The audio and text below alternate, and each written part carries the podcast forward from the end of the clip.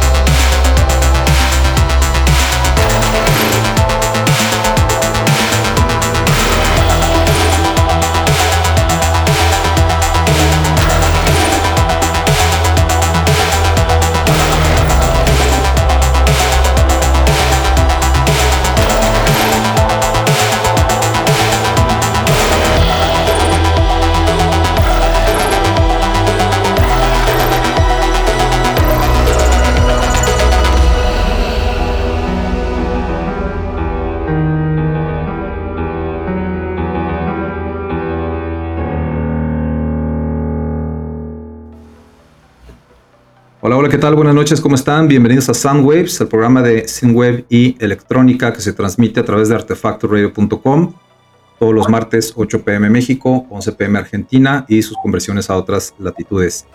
Bienvenidos, estamos en el episodio 27 desde que iniciamos eh, con la primera temporada, es el episodio 7 de la segunda temporada, ya vamos en la segunda. Yo soy Oscar Muría, director de Fusion Records. Esta noche tenemos para ustedes a uno de los grandes de España, tenemos a alguien con un sonido bien oscuro, bien poderoso y bien enigmático. Damos la bienvenida a Nightcrawler desde Lleida, España. Bienvenido, ¿cómo estás amigo? Buenas noches, bienvenido al programa. Hola, buenas noches. Un placer estar aquí con vosotros.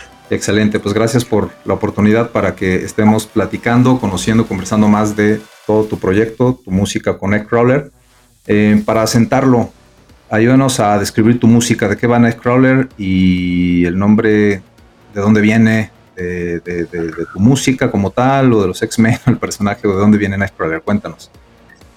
Bueno, la verdad es que eh, sí que es verdad que me inspiré en, el personaje de X-Men y lo que me gustó de este personaje es que es, un superhéroe pero que está un poco en la sombra, ¿no? No es, no es quizá de, los más famosos y tiene como ese lado oscuro y ese lado más místico.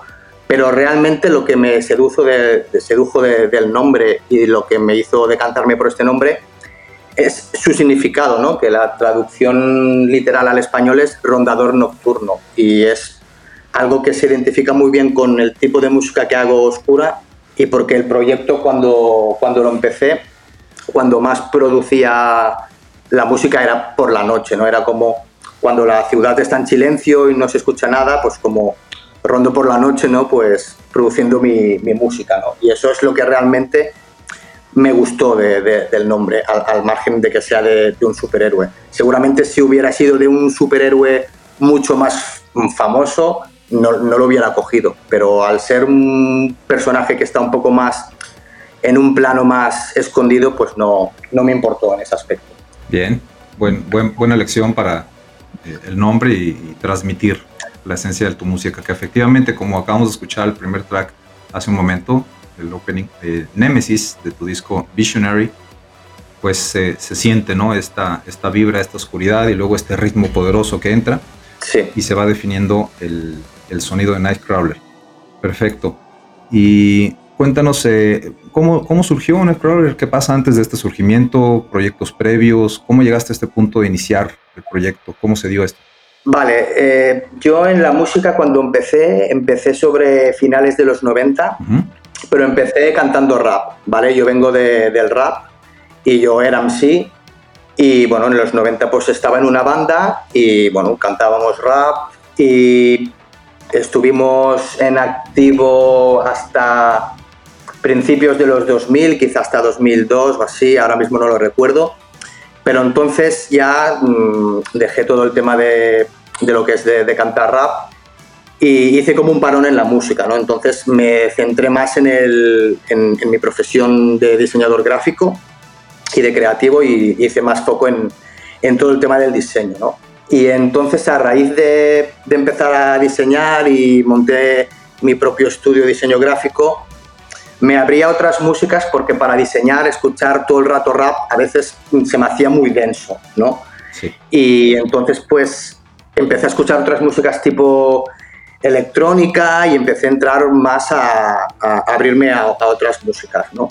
Entonces eh, me cogieron ganas otra vez de, hacer algo y quise, quise hacer algo diferente, ¿no? Hacer, mezclar quizá rap con, algo de electrónica o alguna cosa así. Entonces eh, tenía un amigo que producía y le, le dije si me podía hacer unas instrumentales un poco más electrónicas para, mi nuevo proyecto.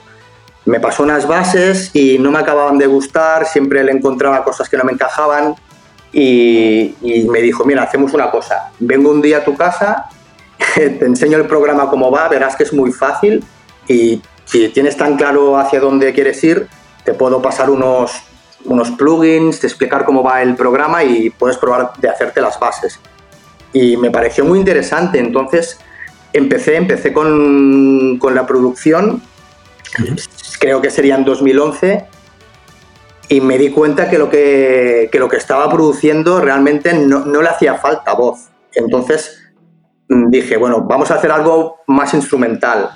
Y, y, saqué mi primera referencia como Nightcrawler, que creo que fue en 2012 también, que es el LP de Basferatu, que era, era antes del Synthwave, era mucho más EBM, eh, e mucho más mm, electrónico oscuro, ¿vale? Y luego, a partir de ahí, con todo el tema de MySpace y todo esto, empecé a, descubrir el, el synthwave, escuchando como primeras cosas como Miami Nights, eh, las cosas, las primeras cosas de Aphesia Records y me sedujo, me sedujo este, este tipo de música. Entonces ya saqué el, la primera referencia para mí de Synthwave que hice, que es en 2012, que es el EP del Coche Fantástico, de la mítica serie de, de, pues, americana, ¿no? De Michael, Knight. Y ese fue mi primer mi primer EP, mi primer EP de Synthwave. 2012, bien, en homenaje a, a Night Rider, sí. Sí. Ahí está la portada. Excelente, excelente introducción, gracias. Vamos a escuchar un segundo track que es Blood Rage, sí. que es de un corte, eh, pues lo llamo futurista, misterioso, eh, de tu disco Beware of the Humans. Vamos a escucharlo y regresamos para continuar. Estamos esta noche con Nightcrawler desde España en Soundwaves. Soundwaves. My piercing brightness.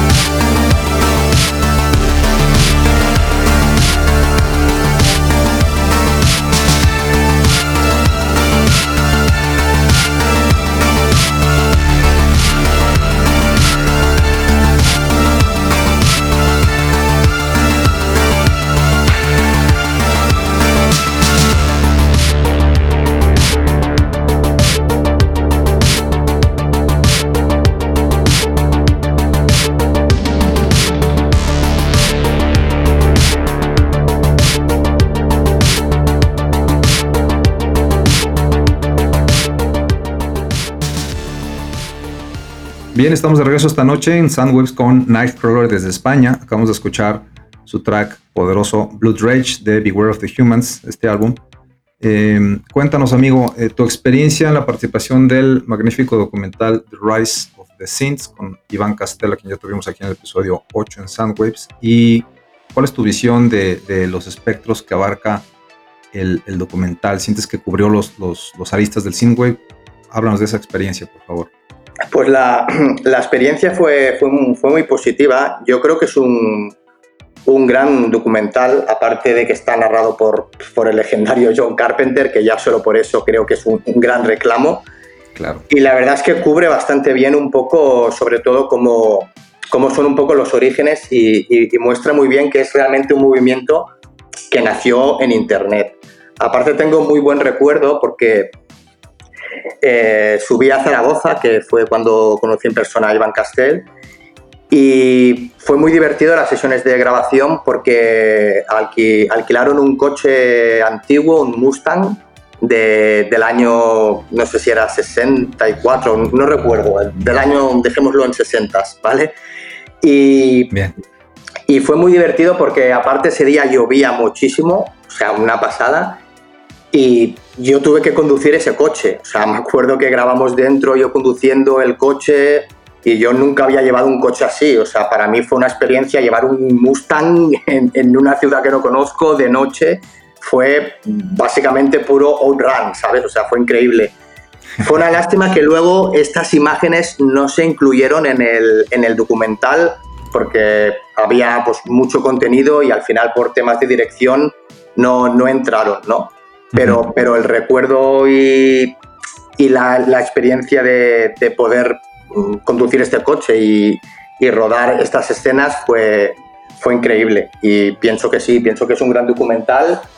Y lo más importante, esto, esto ya es un legado, ¿no? Es, es un legado para, para toda la vida, ¿no? Como pueden ser los grandes documentales de grandes artistas como Daft Punk tiene su documental, Bob Marley tiene su documental, muchos grandes artistas tienen su documental y el Wave ahora también tiene su documental. Entonces, eso es una cosa que, que es un legado ya para, para, siempre y eso creo que es mm, lo más importante, dejar este legado entre todos los artistas que hemos colaborado. Claro, su legado a la música electrónica, ¿no? Como tal, como se describe por varias, varias personas. Sí, más que nada, más que la música electrónica, al nicho este de, de lo que es el synthwave. Claro. Es un poco el, el, el, el, legado documental, ¿no? Si alguien alguna vez, yo qué sé, en el año 3000 quiere saber lo que es el synthwave, pues puede ver este documental y seguramente pues, va a poder entrar muy bien en, en esta película. Por supuesto. ¿Y tú cómo ves la dirección del synthwave en, en, su forma pura y más pop y estas ramificaciones al, a los sonidos oscuros? Eh, ¿cuál, ¿cuál, rama sientes tú que tiene más futuro? Lo voy a poner así, la, la, pop con vocal, la oscura instrumental, el chill wave y todo ese tema, lo espacial. ¿Cómo ves tú el cyberpunk también? ¿Cómo, cómo lo ves? ¿Cuál es tu visión? A ver, yo, yo creo que a veces es un poco por, por tendencias. Por ejemplo, eh, según van pasando las cosas, ¿no? Ahora, por ejemplo, el cyberpunk es, es, es como bastante actual, ¿no? Porque mm, salió el, el, videojuego ¿no? de Cyberpunk 2077 sí. y como que dio un empujón ¿no? a este sonido y, y muchas veces pues eh, lo que es mm, la tendencia de la música o un estilo musical va, va mutando, ¿no? Depende de, de, de, de pues, por ejemplo, que salga una película, ¿no? Y incluyan quizá algún track de algún artista, entonces ese track se haga famoso y la gente pues produzca algo parecido a, a, ese sonido de esa banda sonora. Entonces es muy difícil predecir si va en un futuro a dominar más el, el synth pop o el cyberpunk. Yo creo que es un poco, va oscilando, va oscilando según las cosas que van pasando en, el propio mundo. Así que es difícil predecir. Sí que es verdad que el pop, por ejemplo, tiene este punto, el synth pop, tiene este punto comercial que más o menos siempre funciona, ¿no? Y siempre funcionará porque es como música, ya lo dice, ¿no? Popular, más, más asequible. Y Así eso es. Es, es, difícil, ¿no? De, de, de, de, que pase de moda porque el pop lleva muchísimos años. Todo el tema del cyberpunk, dark synth, sí que son cosas que van saliendo. Así que es difícil predecirlo. Tendremos que vivirlo para, para, para saberlo, ¿no? Un poco. Claro, se va escribiendo esto. Se va, exacto. Día con día. Se, se, Muy bien. Se irá escribiendo. Perfecto. Vamos a un track más porque en este formato vamos rapidito para darle oportunidad a, a la música y a la charla. Vamos a escuchar The Legacy uh -huh. con la participación de Diana Gitalog, otro productor con quien hiciste colaboración de tu disco. Correcto. Es el disco Metrópolis, ¿correcto? Sí, mi primer álbum. ¿Dónde viene? Muy bien. Vamos a escucharlo y de nuevo cuenta regresamos aquí con Nightcrawler en Sandwich. Sandwich. My piercing breaker.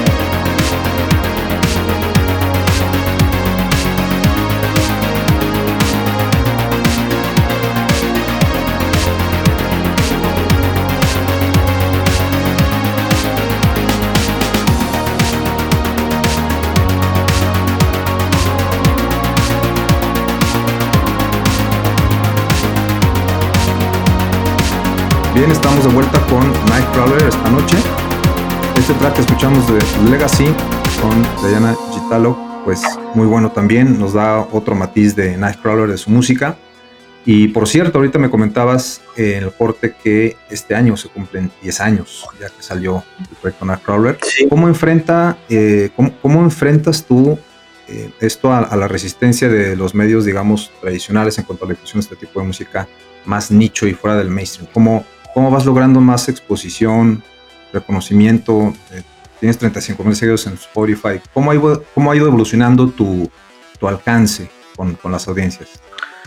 Pues ha ido de una manera muy, progresiva y yo la, verdad es que cuando empecé no tenía ninguna expectativa. Yo creo que a veces cuando no tienes expectativas y empiezas un proyecto es, mucho mejor porque todo lo que te pase entonces va a ser bueno, porque cuando no esperas nada y simplemente haces las cosas porque las sientes o porque te apetece producir, cualquier logro que consigas como que se disfruta más porque no hay frustración si no lo consigues, porque tampoco esperabas nada.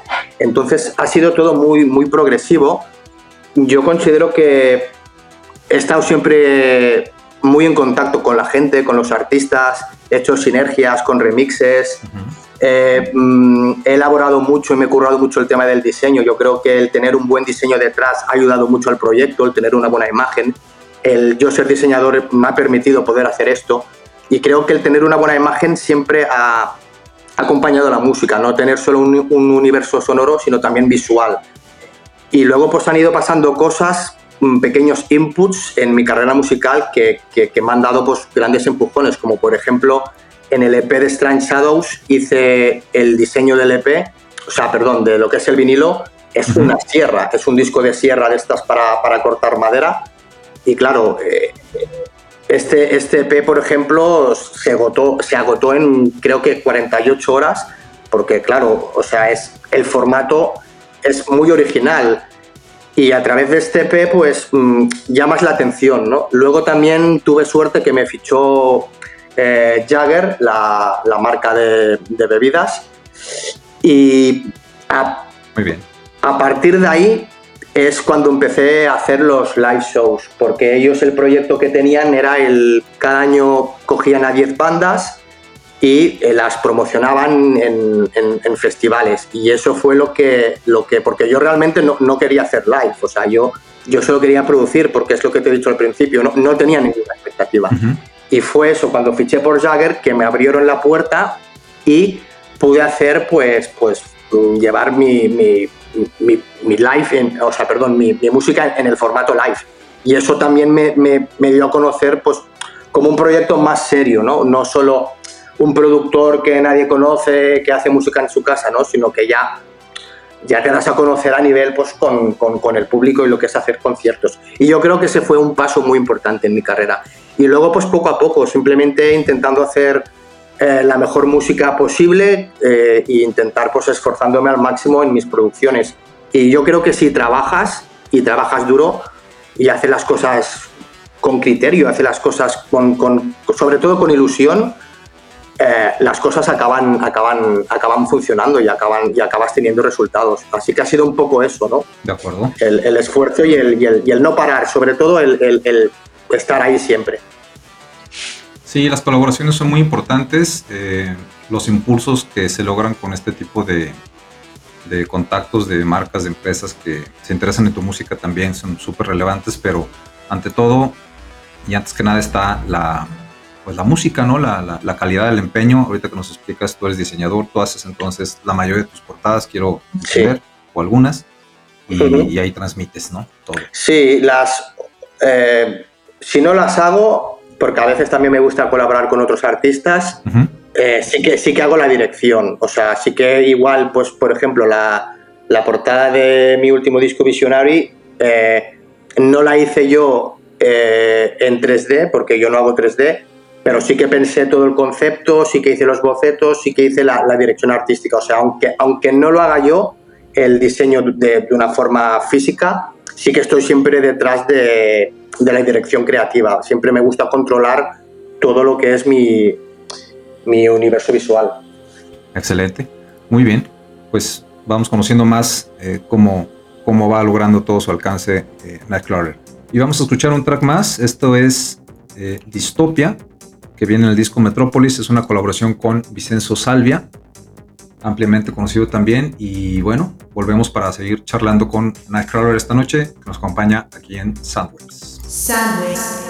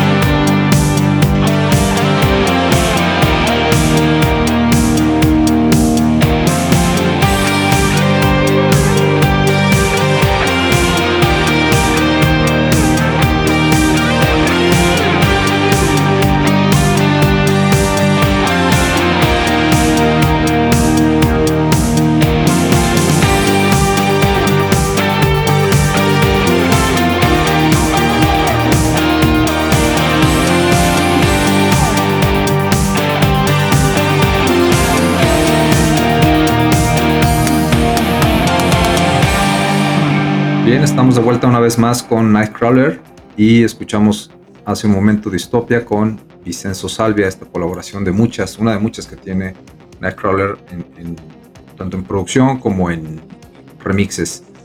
Y pues bueno, ya estuvimos recorriendo un poco aquí algunas eh, cuestiones, algunos aristas de, de la producción, de los, eh, las portadas, la música. Eh, participaste también en una o dos ediciones de Electric Syndicate, compilado allá en España. Sí, en, Electric Syndicate eh, participé en el recopilatorio en el 1 y el 2. Creo que en el 1 es con el tema Blood Rage y en el segundo con Beware of the Humans. Bien, sí tenía la duda si era eh, material exclusivo o era de lo que ya tienes publicado. No, porque en, ese momento no, no tenía nada y bueno, tampoco en el, en el recuperatorio podían, podían ser temas tanto exclusivos como, como ya producidos. Simplemente se trataba un poco de, de que hubieran pues, eh, artistas de representación en, en, española, ¿no? Un poco. No, no, no importaba tan, tanto el tema como si eran temas nuevos o no, pero sí que fueran productores de, del país. Ese era el requisito, ¿no? Para el, el compilado. Sí. Sí, es una magnífica iniciativa para darle empuje Sí, está muy bien, porque es, una manera pues, de, hacer escena, ¿no? De hacer un poco piña entre todos. Porque, bueno, yo cuando, cuando empecé con esto, prácticamente yo conocía que, eh, que estaba Maxtor, los de Oblique y, poca gente más, ¿no? Y a, y a raíz del recopilatorio, pues ves que, realmente hay más gente, ¿no? Que está haciendo esta música, pero que igual, pues no, no, no se conoce, no, no, o no, no, no, no han conectado aún conjuntamente, ¿no? Y eso pues, está muy bien, ¿no? Hacer estas sinergias con, con otros artistas. Por supuesto, sí, ya hemos tenido aquí a The Pyramid, Last Concord, Sunesis y pronto tendremos a más invitados de por allá, de, España y Electric Syndicate. Excelente. Sí, la verdad es que hay muy buenos artistas en el colectivo. Vaya que sí.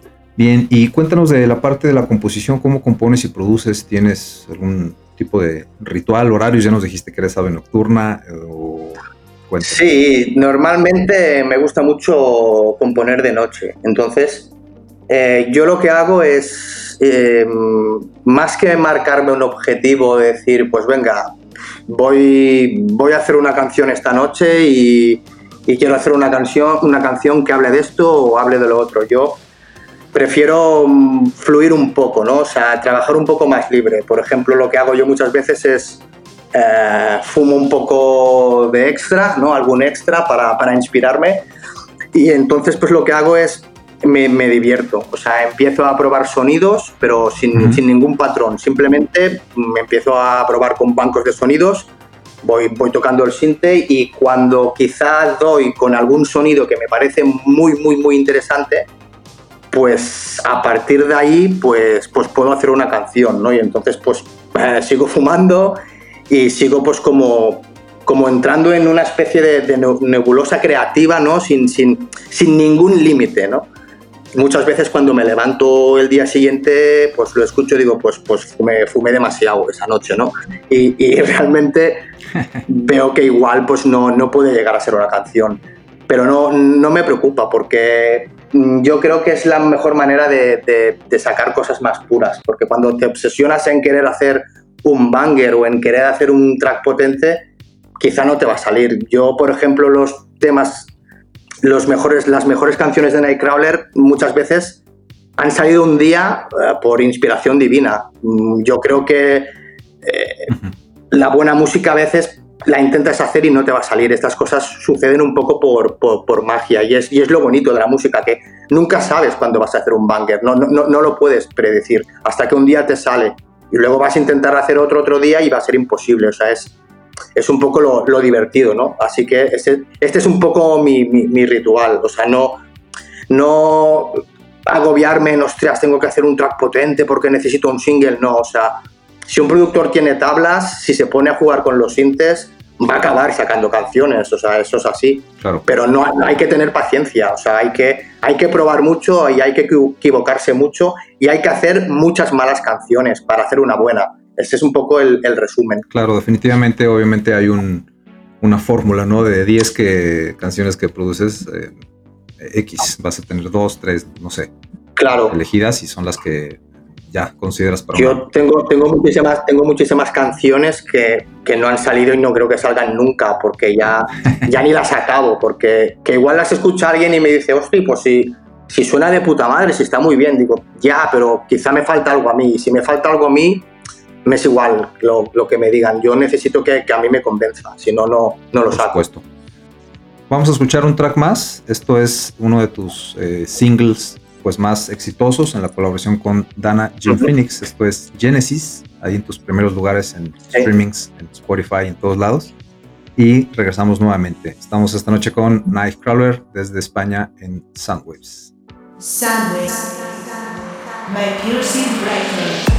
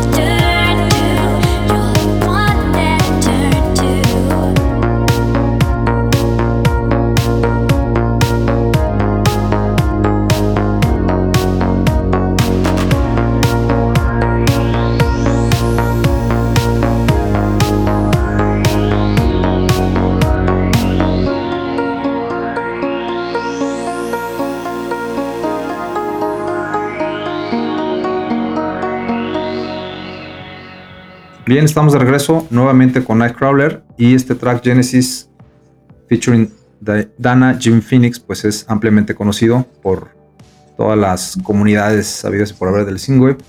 en la parte vocal sobre todo. Y bueno, en cuanto a tocadas, en cuanto a live streams, ¿en qué ciudades y foros eh, te tocó tener presentaciones live, live, como Nightcrawler como tal? Pues la verdad es que he tocado en varias ciudades, he tocado en Berlín, he tocado en Viena, Budapest, en, en Londres, Barcelona, Madrid, y la verdad es que han sido siempre todo experiencias muy, muy, muy, muy positivas. El, el, poder viajar y poder ir a otros países con tu música es, es algo, la verdad, muy, muy, muy agradecido. Es algo que, que la verdad, pues se disfruta mucho. Ahora, pues con la pandemia, desgraciadamente, ha habido un parón de todo esto. Sí, caray.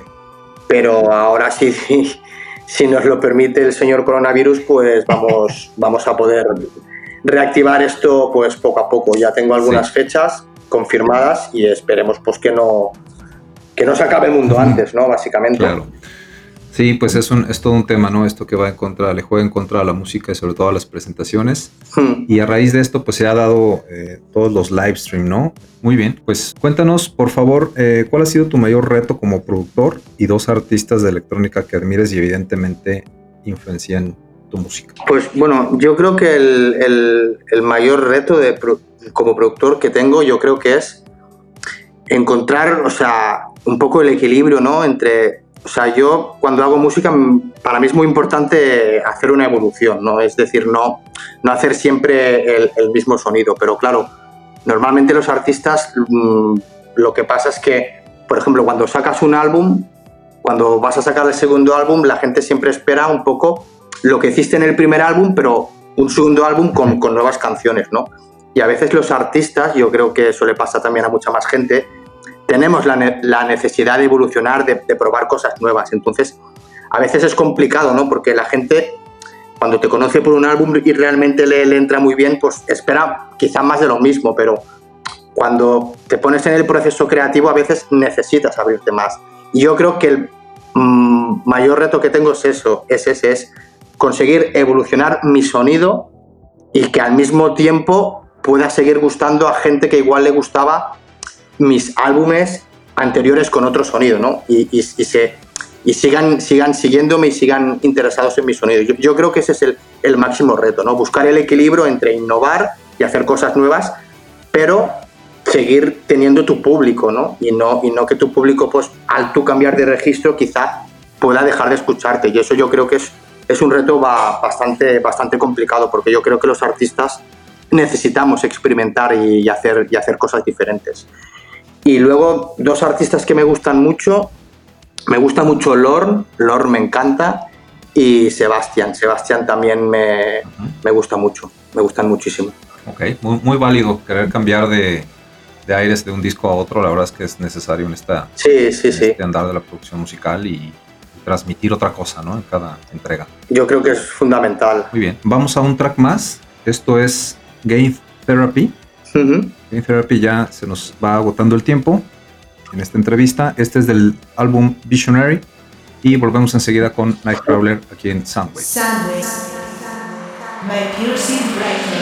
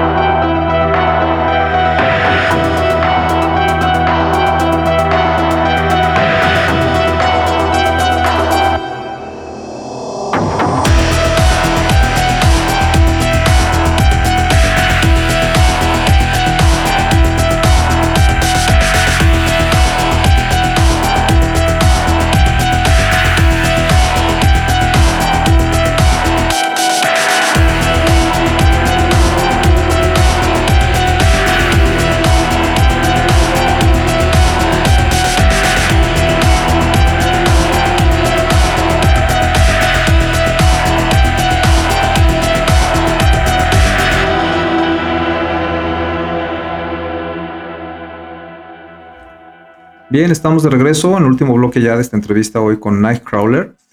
Y en el corte ahorita eh, platicábamos de las participaciones en tanto en salas como en festivales. Cuéntanos de los festivales donde has participado, porque eso es súper importante en tu carrera. Pues la verdad es que he tenido suerte de estar en buenos festivales. He estado en, el Primavera Sound de Barcelona, he estado también en el Low, Low Festival, también he estado en el Euphonic, que es un festival que es, es impresionante. En el SOS 48, que ahora está desaparecido, pero mm, tengo muy buenos recuerdos de ese festival. Y la verdad es que he tenido suerte de, estar en, festivales bastante grandes y, y, he notado siempre muy, muy, muy buena aceptación. Sobre todo, lo que sí que he notado mucho es que era mucho público que descubrían, eh, sobre todo en el, SOS 48, que fue mi, fue mi segundo live realmente, sí que noté eso, ¿no? Que, mucha gente apareció allí, porque ya sabes que los festivales muchas veces te mueves de escenario y acabas en un escenario que igual no sabes quién va a tocar, ¿no? Y se encontraron con toda esta película, ¿no? De, del Wave y todo esto, y, y, luego estuve hablando con la gente y mucha gente me lo dijo, ¿no? Que, no conocían ni que existía esta música, que era esto del synthwave, pero que les había encantado todo el tema visual y todo el tema, el tema musical. Y, creo que los festivales cumplen muy bien esta función, ¿no? De muchas veces, cuando tú vas en una sala, normalmente las salas ya, ya, ya programan, ¿no? Grupos que la gente sigue y los festivales a veces pues sí que pues dan oportunidades a, artistas emergentes o a proyectos no tan conocidos, ¿no? Y, eso sí que fue una gran oportunidad para mí.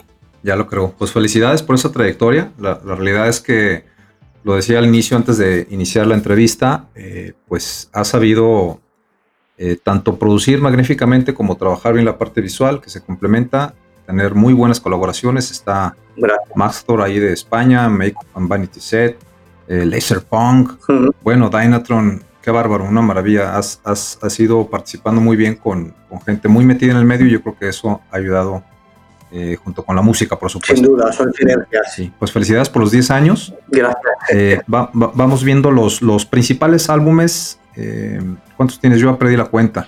Aquí en tu press kit vienen un montón desde 2012. yo también. álbumes de estudio prácticamente son Metropolis, que fue mi álbum debut, Beware of the Humans, and Visionary, que es el, el, último con fecha de 2020. Luego hice una, una banda sonora mm, ficticia que es Invasion. Luego he sacado varios EPs como Strange Shadows y, y luego pues singles también, como Painkiller o Cards in a Trunk, que es mi, mi último y más, más, más reciente. Bien, pues eh, y no toda la discografía que mencionas y que veo en tu press kit está en Spotify o plataforma, ¿cierto? Hay algunos que son, le anteceden y están en tu Bandcamp, ¿es así? Sí, sí, pero igual es simplemente un tema de, actualización. Oh. Claro, muchas veces ya algunas cosas ya saco tanta música que igual quizá solo pongo lo más relevante. De acuerdo. Pues bien, vamos eh, cerrando, vamos cerrando el programa porque se nos acabó prácticamente el tiempo.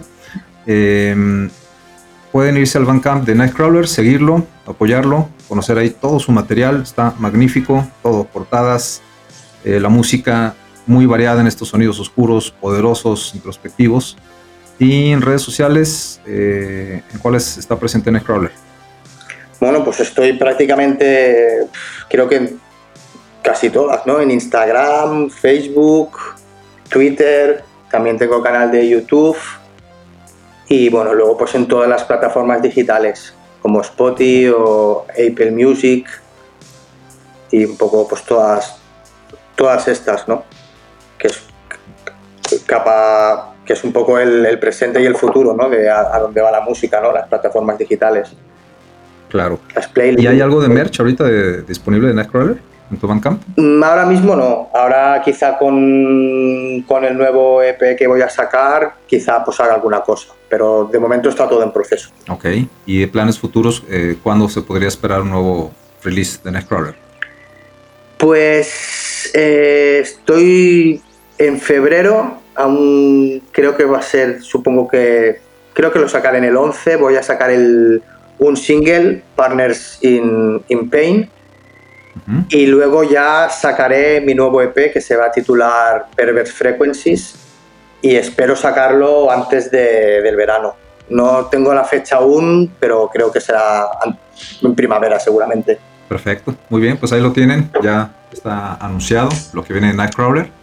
Y con esto cerramos el programa, vamos a escuchar un último track para despedirnos, que se llama Painkiller, un single de este año, ¿correcto? Del año pasado, perdón, 2021. Del 2021, sí. Perfecto. Y con esto nos despedimos. Gracias por acompañarnos. Gracias, Nightcrawler. Éxitos a vosotros. este 2022. Un placer estar eh, con vosotros. Muchas gracias. Un abrazo. Nos escuchamos la próxima semana y no se pierdan el DJ set que sigue el número 7 de DJ Kaleido con mucho synthwave y derivados. Hasta pronto. Piercing Records.